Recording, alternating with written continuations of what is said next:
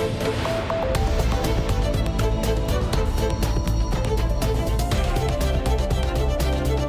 Quinta-feira, dia 15 de setembro, vai começar o Portugal em direto. Para já conhecemos os títulos desta edição. Cláudia Costa, muito boa tarde. Ora viva, muito boa tarde. Mais de quatro anos depois, dezenas de comerciantes regressaram esta manhã ao renovado mercado do Bolhão, no coração do Porto. Voltaram ao local onde dizem ter a alma. O último dia no mercado temporário e o regresso à casa-mãe. Reportagens para ouvir já de seguida aqui no Portugal em direto. As medidas de apoio para ajudar a minimizar os danos causados pelos incêndios no país devem ser aprovadas hoje pelo Governo no Conselho de Ministros, medidas que os autarcas aguardam com muita expectativa. Antes desse anúncio, vamos estar em Ancião, que pertence ao distrito de Leiria, o terceiro mais afetado no que respeita à área ardida até ao final de agosto. A jornalista Carolina Ferreira já tem estúdio montado no quartel dos Bombeiros Voluntários de Ancião. Temos também reportagem com os apicultores que estão em apuros e com uma senhora que perdeu a casa onde sempre viveu. Vai começar então Portugal em direto na Antena 1, RDP Internacional, Antena 1 Madeira e Antena 1 Açores. Portugal em direto, edição da jornalista Cláudia Costa. Venham fazer compras ao mercado. Foi este o apelo feito por Rui Moreira na inauguração do novo Bolhão, um ícone do Porto no coração da cidade. Os sinos tocaram precisamente às 8 horas e mais de quatro anos depois, 79 lojistas voltaram à casa onde dizem ter a alma e a voz de pregão. De cara lavada, o espaço recebeu a visita do presidente da Câmara do Porto e de muitas outras pessoas que quiseram ver, João Caraceiro, o resultado final das obras de reabilitação de uma das joias da Invicta.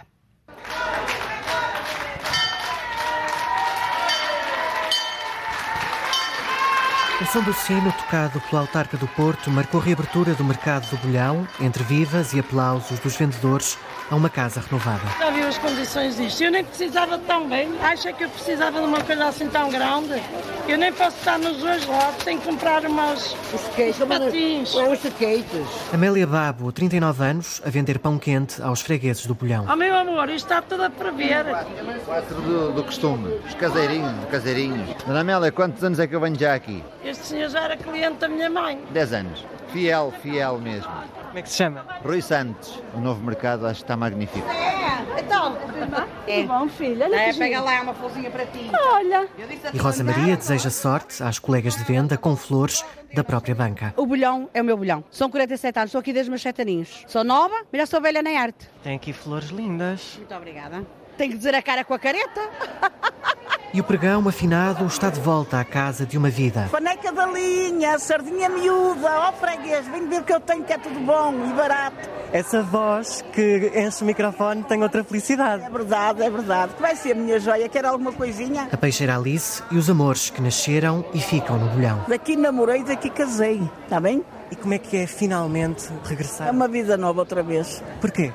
Porque estamos no, naquilo, que, naquilo que toda a vida oh, sonhámos estar. Quero uvinhas, meu amor. Carmin, da cliente fiel, quis ir à fruta, que adocica mais do que se pensa. Tive um filho, infelizmente, com doença e esta moça mandava sempre frutinha fresca para o meu filho. Nunca hei de esquecer isto. Estou muito comovida porque está muito lindo, muito lindo mesmo. Nós, meus amores, ah, riquezas da vida. Vamos lá, meu querido e as riquezas voltaram ao bolhão. Ora, antes deste ansiado regresso, os lojistas do mercado tiveram que atenuar os pregões no espaço temporário que ocuparam durante quatro anos, enquanto decorriam as obras de requalificação. No último dia desse mercado temporário, a funcionar num centro comercial, na rua Fernandes Tomás, no centro do Porto, bem perto do bolhão, o repórter Nuno Amaral registrou as vozes a afinarem-se e a alma a encher-se com a proximidade do regresso à Casa Berço. Aqui, até sexta-feira passada, não foi preciso pregão. Não, amor, aqui não foi preciso, porque sabe que a gente veio para aqui, mas ficou muito bem estes quatro anos e meio, só temos a agradecer. Fomos muito bem recebidos. Sorrisos, sim, arrancados da surpresa. um, olha, estes quatro anos aqui foram melhores do que a gente imaginava. Uh, nós, quando viemos para cá, tínhamos uma expectativa muito má Uh, não vou dizer que foi o melhor do mundo, mas pronto, uh, deu para, para, sobreviver estes quatro anos. Faz-se o balanço dos dias na casa emprestada. Foram ótimos, foram ótimos, cada um estava no seu lugar e foram outros. Os clientes aderiram muito a este espaço, aderiram-nos a nós, estão habituados com nós.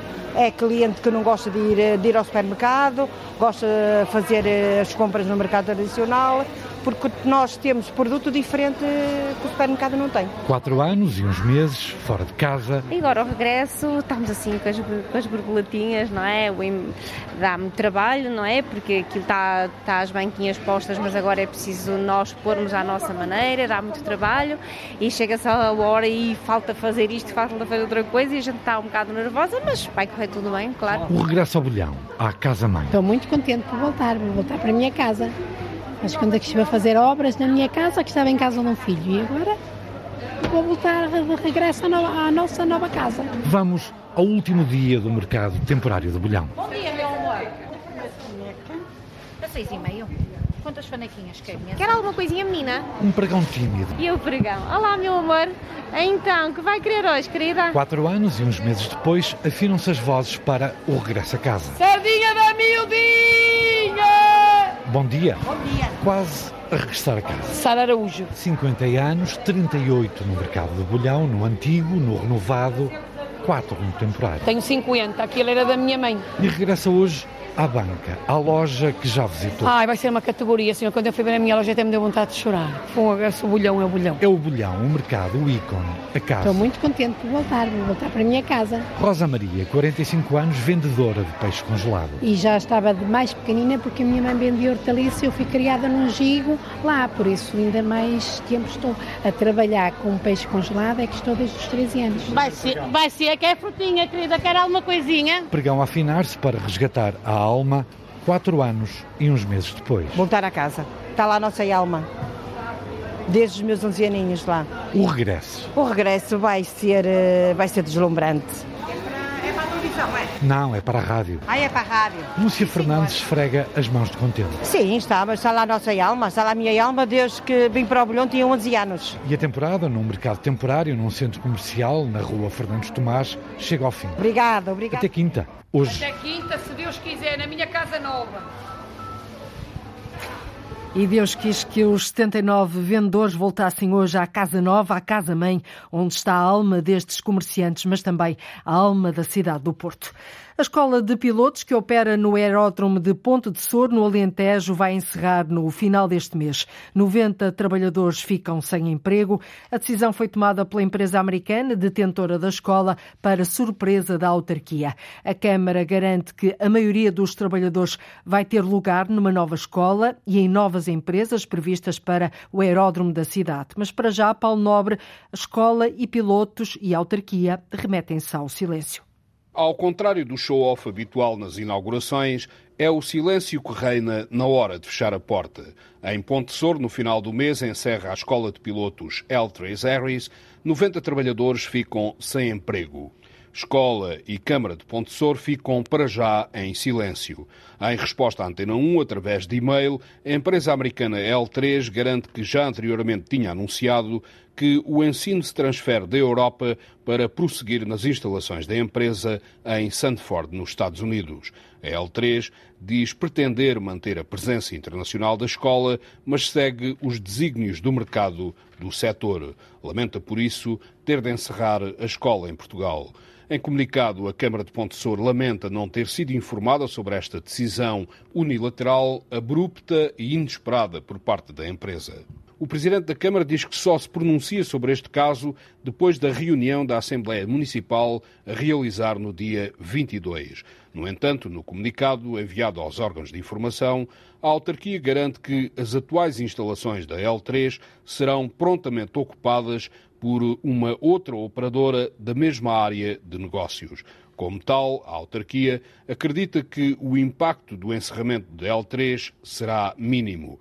Grande parte dos trabalhadores, diz o comunicado, serão absorvidos pela nova operadora ou por novas empresas que se anunciam no aeródromo de Ponte Sor. Sem mais respostas, fica sem se saber quantos alunos estão atualmente na escola e o que lhes vai acontecer com o encerramento. O certo é que a Escola de Pilotos fecha portas no final deste mês em Ponto de Sor, uma história para continuarmos a acompanhar, naturalmente, até para percebermos se os 90 trabalhadores vão ter ou não um novo emprego.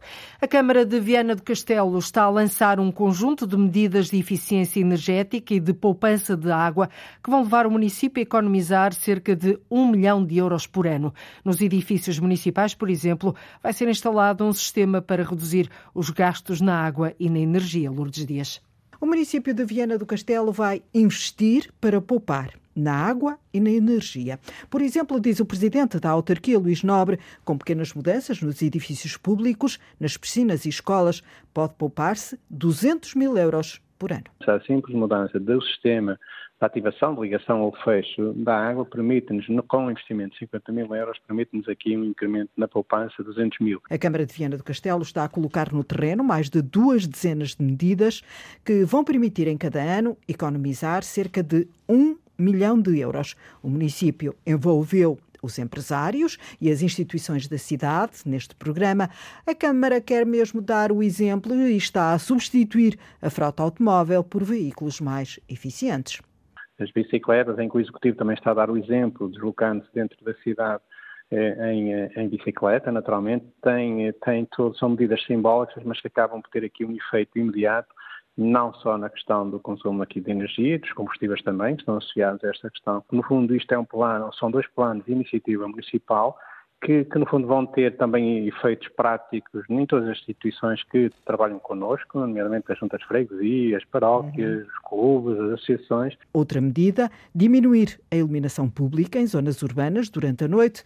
Os municípios já deram conta das medidas que estão a ser colocadas em prática e diz o autarca, não há queixas de monta pessoas até hoje não teve, não teve nenhuma, nenhuma, nenhuma crítica estrutural. Naturalmente vai haver sempre um ou outro apontamento, mas a democracia é assim, a sociedade é assim, nem todos, nem todos aceitamos, interpretamos os desafios eh, e, no fundo, e os contextos que vivemos da mesma forma. Temos soluções diferentes também, muitas vezes, para ultrapassar eh, as exigências. Luís Nobre sublinha que, em Viena do Castelo, a população e os agentes económicos são convidados a poupar hoje para garantir o amanhã. E a expectativa da Câmara de Viana do Castelo, no Alto Minho, é precisamente poupar um milhão de euros por ano na fatura da água e da energia.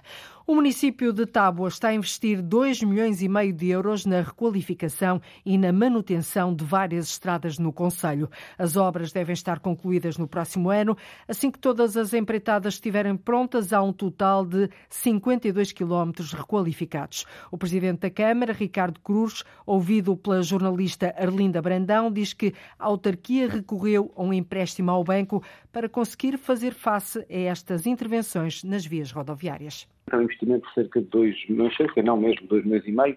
O município estava a recorrer ao empréstimo, eh, validado obviamente na reunião de Câmara na Assembleia Municipal, eh, eh, que previa fazermos o maior investimento sempre no nosso Conselho em termos daquilo que é o eixo rodoviário ou a melhoria das mesmas, não é? Mas são estradas que, na sua gênese de, de estradas com bastante volume de, de trânsito e, portanto, ao melhorá-las, também estamos a contribuir para que haja uma maior segurança rodoviária. E são só eh, melhoramentos ou existem estradas novas a construir? Temos que, que as recuperar para que depois o investimento não, não, não possa ser mais tarde e com outros custos, estradas delas até que ligam conselhos vizinhos, que já existentes por diversas freguesias e estradas, digamos assim, municipais e outras até que já eram nacionais, mas que estão a cargo do município de Tábua.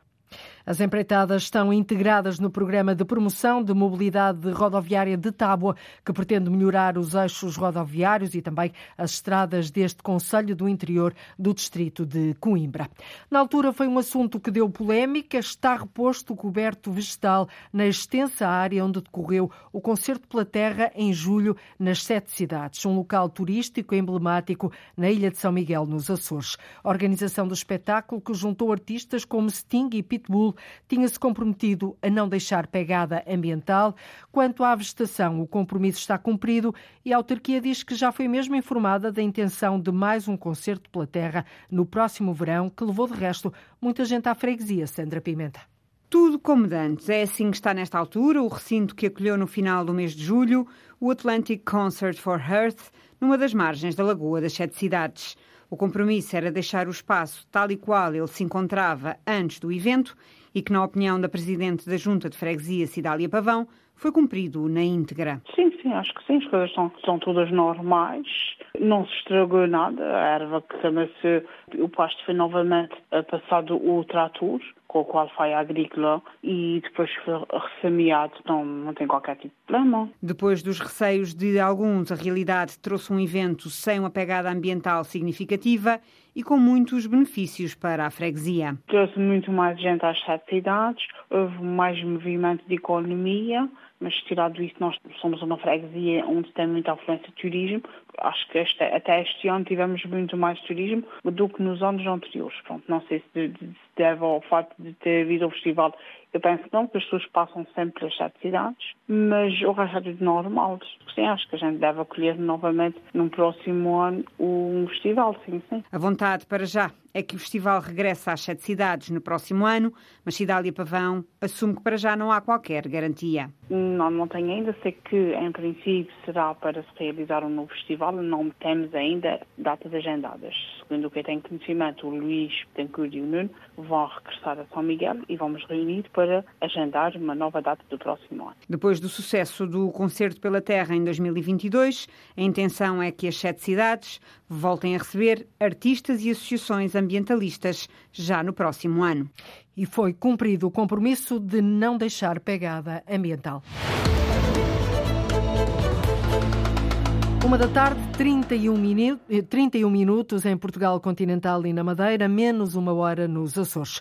As medidas de apoio para ajudar a minimizar os danos causados pelos incêndios na Serra da Estrela e nos conselhos onde arderam este ano mais de 4.500 hectares ou 10% da sua área devem ser aprovadas hoje pelo Governo no Conselho de Ministros, que de resto está a decorrer. No início da semana, a Ministra da Coesão Territorial apresentou aos autarcas o plano de trabalho trabalhos para definir essas medidas de apoio, um plano que na altura ainda não estava fechado. Agora vão ser conhecidas as medidas concretas. Esta semana o Portugal em Direto já esteve em Manteigas, na Guarda, em Ourém e esta quinta-feira a jornalista Carolina Ferreira encontra-se em Ancião, distrito de Leiria, mais precisamente no quartel dos Bombeiros Voluntários de Ancião, onde chegou a estar instalado o posto de comando de um dos grandes incêndios que afetaram o distrito. Carolina, boa tarde. O distrito de Leiria foi o terceiro mais afetado no que respeita à área ardida até ao final de agosto. Assim é, boa tarde. O distrito de Leiria foi um dos mais afetados no que respeita à área ardida em 2022. Segundo o último relatório do ICNF, o Instituto da Conservação da Natureza e das Florestas, foi o terceiro distrito com mais hectares consumidos, logo a seguir aos da Guarda e Vila Real. Estamos a falar de ocorrências, como nomeadamente a que deflagrou na freguesia de Abiul, Conselho de Pombal, a 8 de julho, e outra com início na freguesia da Caranguejeira, Conselho de Leiria, 4 de dias depois. Vamos procurar saber o que é que isto significa na prática no território, nesta emissão, a partir do Quartel dos Bombeiros Voluntários de Ancião, onde chegou a estar instalado o posto de comando de um dos grandes incêndios deste verão. São nossos convidados o anfitrião, José Antunes, comandante dos Bombeiros Voluntários de Ancião, e o presidente da Comunidade Intermunicipal da região de Leiria, Gonçalo Lopes, que é igualmente o autarca de Leiria. Boa tarde a ambos. Boa tarde. Antes da entrevista, a reportagem. O Conselho de Alveiazer foi o que teve mais habitações ardidas com os incêndios deste verão. Arderam casas de primeira habitação, anexos e cerca de 4 mil hectares de floresta. Almoster foi uma das freguesias mais afetadas e os habitantes esperam agora para saber como vai ser o futuro. Uma reportagem de Diana Craveiro. A minha casa era esta. Eu moro aqui desde que nasci. Há 74 anos que os fiz, dia 27 de agosto. Agora estou na da minha irmã até ver se me arranjam a minha. A casa de Emília Fernandes é uma das três que arderam em Almoster. Ao longo das décadas foi fazendo algumas obras e estava feliz porque já tinha conseguido mudar o telhado. Agora restam apenas as paredes instáveis. Tinha ali o meu guarda-luz. Ali tinha, eu tinha dois guarda-fatos, um tinha num quarto. E no meu quarto não cabia, tinha ali porque tinha uma cama no meu quarto. Ainda cheira a fumo. Até não cheira. Faz dois, dois meses e agora com este com esta chuva e assim isto aqui cheira sempre muito a fumo, tudo muito, muito mal, olha. Fiquei sem um garfo, sem uma colher, sem um tacho. Fiquei sem nada, nada, senão aquilo que tinha vestido. Agora ando vestida à custa de pessoas amigas e a junta e a, e a Câmara também me deu bens alimentares e assim. Pronto, é. Tenho que comprar tudo. Tenho que começar, como é que costuma dizer, tenho que começar do zero. As chamas varreram também os anexos colados à casa e foram poucos os animais que se salvaram. Morreram 23 galinhas, frangos e galinhas, uh, e estes, estes escaparam, então estes cinco, tinha, tinha-os aqui. Tinha freiras, tinha maceiras, tinha mexigueiras, ardeu, foi tudo, ardeu tudo. Ainda este ano tinha apanhado 300 litros de azeite, ardeu tudo. Por enquanto, Maria Emília ainda não tem resposta do seguro, mas mesmo que consiga ajuda para reconstruir a casa, já está a fazer contas ao dinheiro que vai ter de gastar. Eu tinha um segurozito para a casa, é capaz de, dar, porque ele não era muito grande, mas agora, enfim, para recheios, para tudo, não chega para tudo. Se, se alguém me pudesse ajudar, já não vou comprar tanta mobília como tinha, mas tenho que ter alguma coisa. Não posso ficar sem nada. Então não tenho arca frigorífica, não tenho frigorífico, foi tudo. Habituada a trabalhar todos os dias no campo, agora tenta arranjar outras formas de se entreter. Emília vive com a irmã há mais de dois meses e espera conseguir voltar para casa no próximo ano. Mas é que agora também nem me apetece trabalhar. Parece que tenho uma coisa que não me dá para... Olha, Estou com estou mais a minha irmã, vou, pronto, vou fazer alguma coisita, ficar, ainda fiquei ali abaixo com um bocadito de horta, uns tomates ainda se amuscaram por cima e pimentos e assim, mas no fim arrebentaram e assim ocupo o meu tempo. É a casa da minha irmã, mas não é como a nossa casa. A gente, nossa casa, como se costuma dizer, nossa brasa. Além de Alveiazer, Ancião, Leiria e Pombal foram os conselhos do Distrito de Leiria mais afetados. Para nos eh, dar essa visão de conjunto, convidamos o Presidente da Comunidade Intermunicipal da região de Leiria, Gonçalo Lopes, a quem uh, pergunto, quando falamos das casas atingidas, além da residência permanente, como escutámos nesta reportagem, temos também atingidas casas de segunda habitação. Muito, mais uma vez, muito boa tarde. Agradeço muito a oportunidade de estar uh, neste programa um, e poder falar também sobre esta realidade que nos afetou há dois meses atrás com os incêndios da, na nossa região.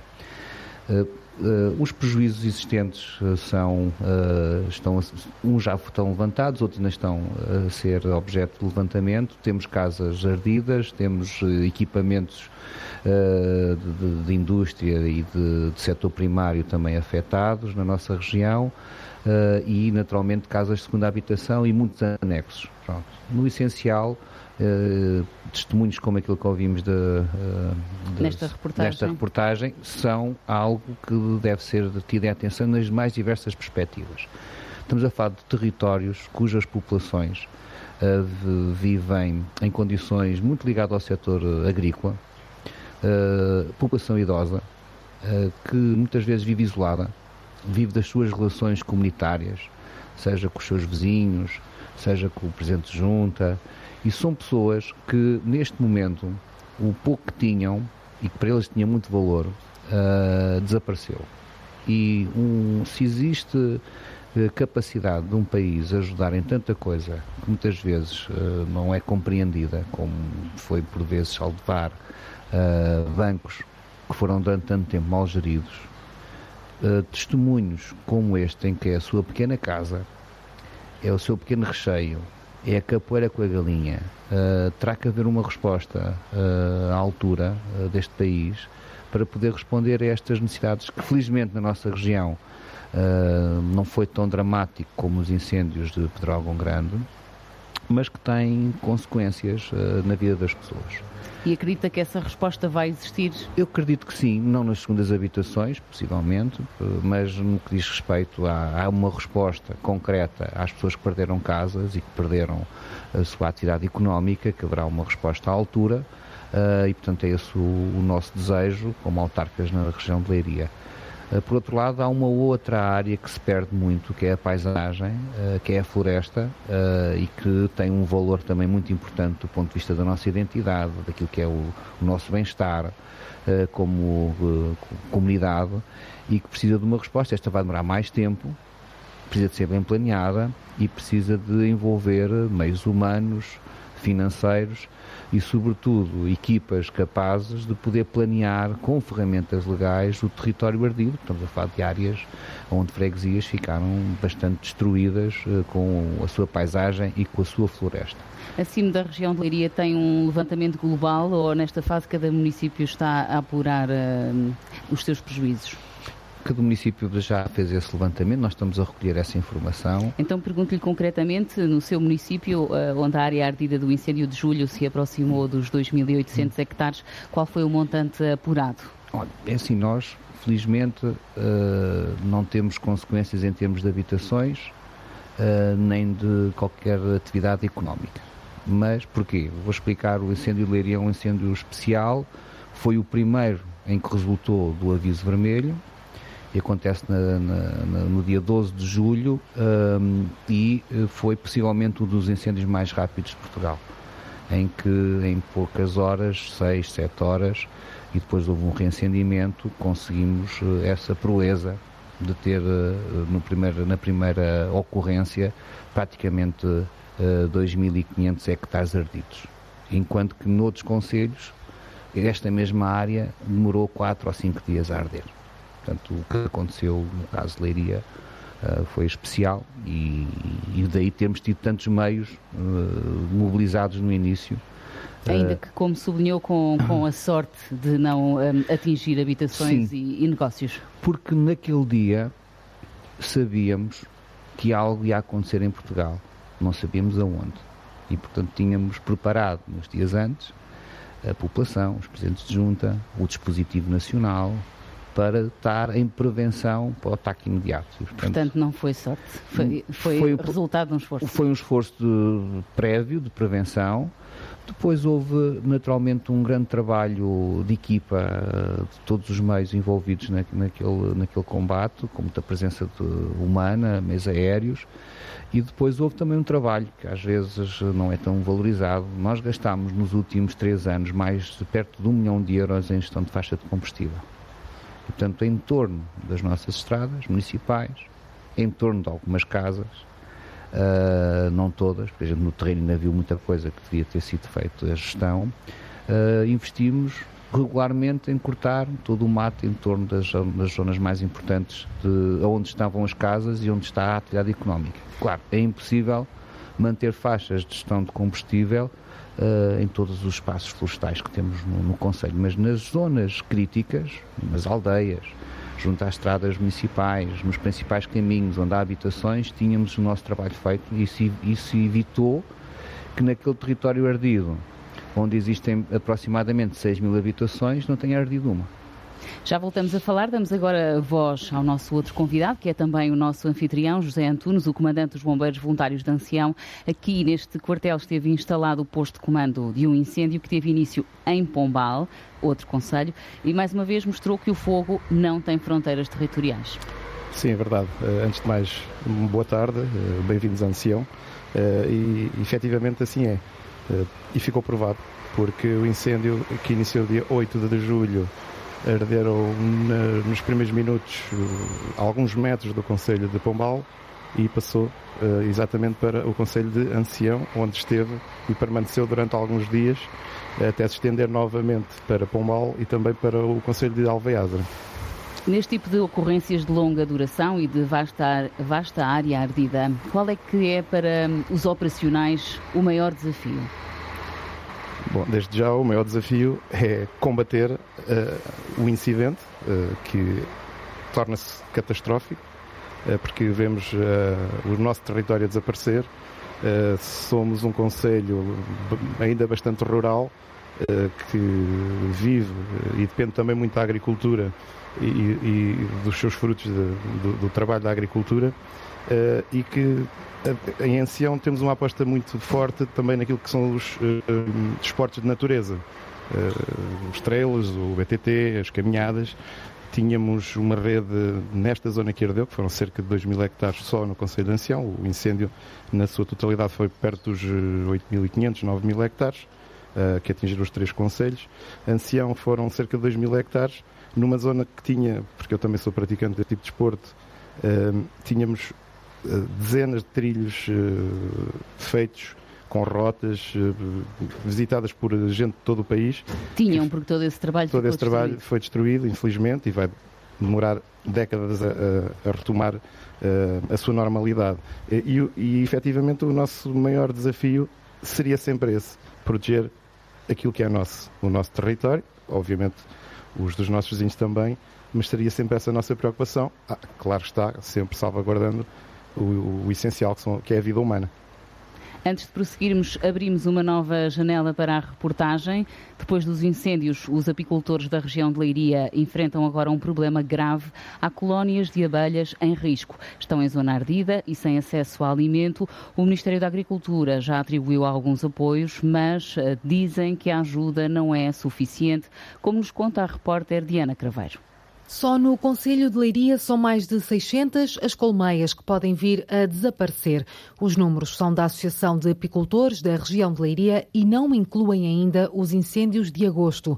Anabela Mendes, da direção, explica o impacto do fogo no território. As freguesias todas onde ardeu deixam de ter como alimentar as abelhas, ou seja, portanto, perdeu-se o coberto vegetal e vai demorar muito tempo a, a recuperar. Vão precisar de, de, alimentação imediata, não é? E, aliás, já estão a ter. Tivemos um apoio do Ministério da Agricultura de 700 gramas de açúcar para essa necessidade, mas é manifestamente quase nada, não chega quase para nada, mal chega para uma vez. Além da pouca quantidade, esta é uma medida que só pode ser usada pontualmente. Não é viável manter enxames alimentados artificialmente durante um, um ano apícola inteiro. Isso é impossível, não dá. Portanto, há muitos apicultores que vão ter que as deslocar, alguns nem terão capacidade para isso, não terão. Pronto, têm que despender energias, tempo e dinheiro para ir procurar outros sítios. Portanto, esse apoio financeiro era é essencial para isso. Os apicultores amadores abrangem a maior parte do território. Anabela Mendes alerta que depois dos incêndios há muitos que estão desanimados. Portanto, eles não estão lá por efeitos profissionais ou económicos, estão por gosto, mas a presença de abelhas no território é muito importante para o equilíbrio ecológico. Porque sem, sem, sem as abelhas, tudo o resto, em termos de polinização, não, não avança, porque as abelhas são responsáveis por mais de 70% de, de polinização das plantas cultivadas. Portanto, isto é uma situação grave, tem um impacto grave na região.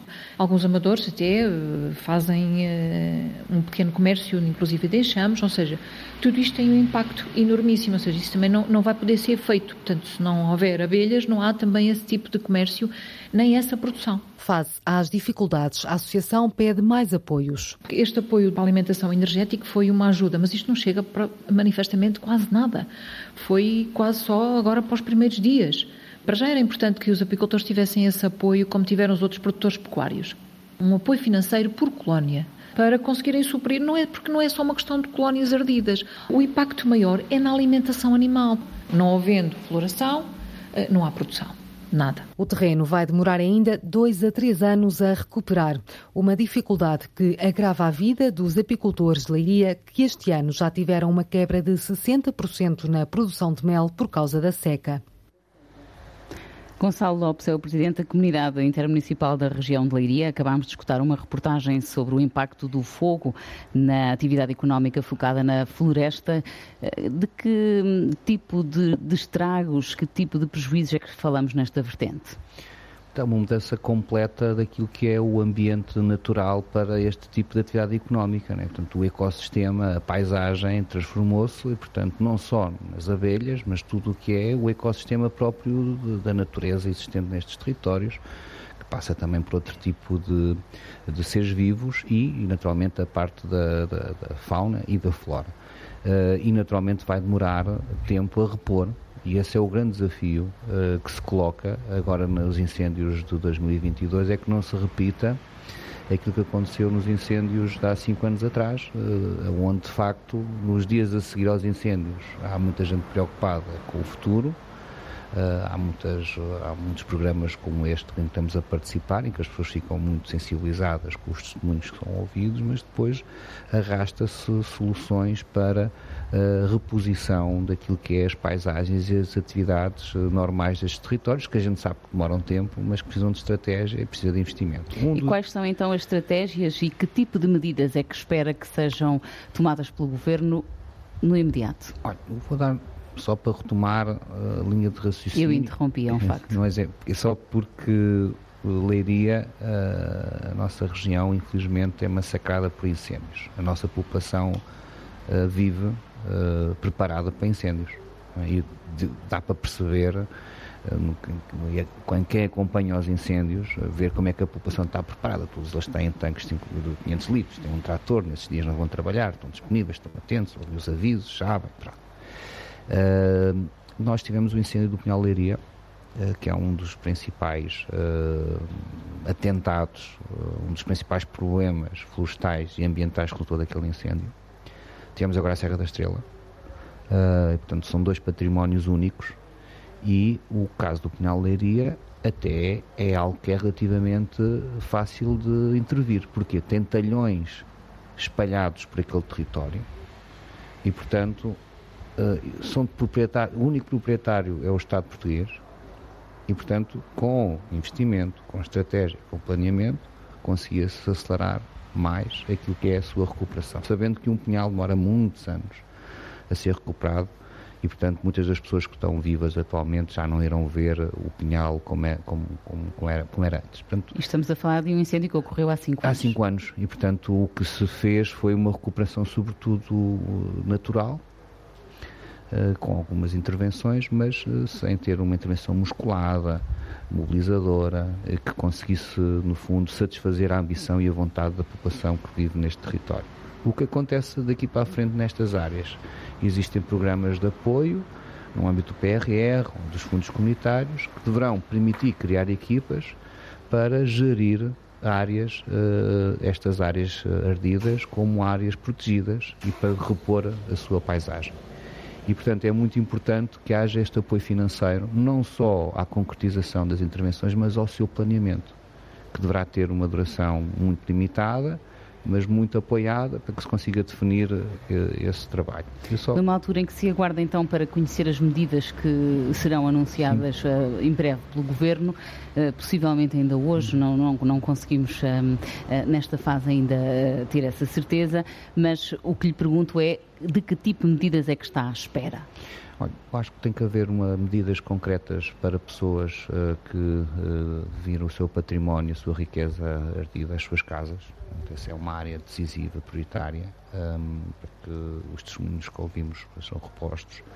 Tem que haver intervenções mais de médio prazo, que têm a ver com a paisagem uh, florestal, para que se crie nova, a reposição daquilo que é o ambiente natural numa paisagem que seja mais protegida e que mais resiliente para situações de incêndios e hoje se calhar não será anunciado, mas acho que é muito importante uh, e que tive a oportunidade de já o defender, não só junto do Governo, mas também de, junto da própria comunidade intermunicipal. Nós vamos precisar, no futuro, de ter eh, meios reforçados aéreos para combate este tipo de incêndios. E quem está no terreno sabe perfeitamente que a força dos bombeiros é muito importante, é decisiva, mas em dias de calor, como aqueles que a gente registrou em julho, e como já hoje assistimos na Califórnia e noutros pontos, os meios aéreos são decisivos. E um país como o nosso tem que ter uma força de combate a incêndios uh, com meios aéreos. Propus que ficasse sediado na base aérea de Montreal, portanto, na região centro. Estes meios aéreos têm que dar resposta a todo o país nestes dias, mas quando não for necessário em Portugal, podem ir à Espanha a ajudar a combater. E, portanto, tem que haver aqui uma, uma certa coerência uh, regional que ultrapassa os países. Uh, mas temos que os ter. Eles custam dinheiro, têm que ser planeados. Eu não, não tenho nenhuma opinião formada sobre aviões, como devem imaginar, não sou experiente da área, mas uh, sabemos no terreno que quando eles estão, o incêndio é combatido de uma maneira muito diferente e muito mais eficaz. E não podemos adiar uh, esta aquisição, porque senão vamos estar sempre dependentes, todos os anos, dos alugueres, das ajudas uh, que virão de outros sítios e que não chegam, Uh, e, se, e, neste caso, ao defender a base aérea de Montreal, a verdade é que sempre que vêm ajudas, ou de Marrocos, ou de Itália, uh, sobretudo dos canadeiros, é lá que aterram. Portanto, se a pista tem condições para aterrar, tem condições suficientes para criarmos ali um ecossistema de proteção e proteção civil na, aérea do território, criando as respectivas infraestruturas de terra que se forme os militares para poderem uh, pilotar este tipo de infraestruturas, que se monta lá equipas uh, de manutenção e de mecânicos, que se faça investigação e que se comece a criar em Portugal nesta área uma, um, equipas, como já temos nos bombeiros e bem, e na GNR, preparadas para completar esta forte tarefa que é combater os incêndios, porque vamos repeti-las mais vezes, pode ser cíclico, será cíclico sempre, mas vão ser cada vez mais frequentes, porque o que assistimos no dia 12 de julho, em Leiria, em que já reportei a rapidez daquele incêndio, que é assustadora, que é a conjugação de ventos fortíssimos com ondas de calor em que não se consegue respirar. E, portanto, nesses dias uh, temos que ter, de facto, meios capazes para combater. Eles, infelizmente, este verão foram-se repetindo, estes episódios, que fez com que tivéssemos um ano com a desgraça que, que, assistimos e que temos a certeza que mais anos serão repetidos e temos de estar preparados. É, deixa para perguntar ao Comandante dos Bombeiros Voluntários de Ancião, José Antunes, se partilha desta visão aqui exposta pelo Presidente da Comunidade Intermunicipal da região de Leiria. Sim, sem dúvida. Eh, os meios aéreos, e para quem está no terreno, sabe eh, bem eh, a diferença de um combate com meios aéreos e sem eles. Nós sentimos essas dificuldades neste incêndio em julho, porque estava a decorrer o incêndio de Orem. Eh, houve uma dispersão enorme de meios, por isso é que também este incêndio eh, desenvolveu da forma que foi. Eh, os meios são fundamentais, como o Sr. Presidente dizia, é a verdade, atendendo também àquilo que é a demografia do nosso, do nosso território nacional, digamos assim, a floresta desordenada, muita carga térmica de difícil combate a piado. Um, obviamente que tem que haver aqui também um forte investimento naquilo que são os corpos de bombeiros, porque eu tenho dito isto uh, dezenas de vezes. O maior ativo da proteção civil são os bombeiros. Uh, não há volta a dar. Criam-se as equipas que criarem, uh, as entidades que criarem. Temos que valorizar estas mulheres, estes homens, na sua grande maioria voluntários, que fazem aquilo que muitos não fazem, que é fechar a porta às 5 da tarde e irem para casa. Enquanto houver missão, ela, eles e elas estão lá presentes. Têm é que ser valorizados, tem que se apostar também um bocadinho no reequipamento, nas melhores condições eh, pessoais, naquilo que é o, o, fardamento de combate, porque eh, foram anunciados os EPIs florestais aqui há uns anos, deram-nos dúzia de, de, de, de, equipamentos. Se não fossem as CIMs na altura, Uh, e aqui também as associações, do, do, dos nossos, as nossas direções, a fazer um forte investimento.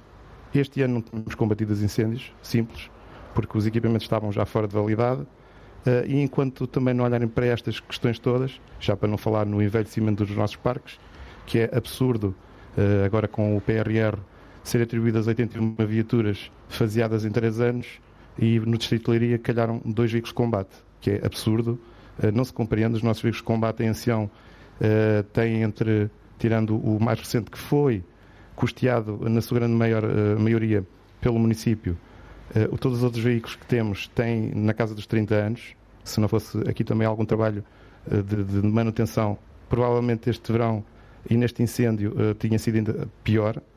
e, portanto, é isso que eu digo. Enquanto não olharem também para aquela grande força que são os bombeiros, e que teimosamente eh, parece que alguém tenta uh, eliminar, mas nós vamos cá estar sempre uh, para defender aquilo que é o voluntariado nos bombeiros. O nosso tempo está mesmo, mesmo a terminar, mas queria perguntar-lhe se uh, os, os, pagamentos relativos a esta época de incêndios já aconteceram. É curioso porque eu, ontem tivemos aqui a reunião de direção, claro que são casas pobres, que vivemos também, temos que fazer aqui sempre uma ginástica orçamental e financeira. Uh, foram, foi anunciado pela Sra. Secretária de Estado para darmos uh, mecha, como costuma dizer, ao processo e até hoje não fomos ressarcidos de nada e temos cerca de 100 mil euros de despesas a haver. Ainda não. Muito obrigada a ambos pela participação nesta emissão. Coordenação geral de Pedro Ribeiro, produção e reportagem de Diana Craveiro e cuidados técnicos de Jaime Antunes. Hoje o Portugal em direto no distrito de Leiria. Amanhã vamos estar em Alfarela de Jales, Conselho de Vila Pouca da Guiar, uma das freguesias mais afetadas pelos incêndios no distrito de Vila Real.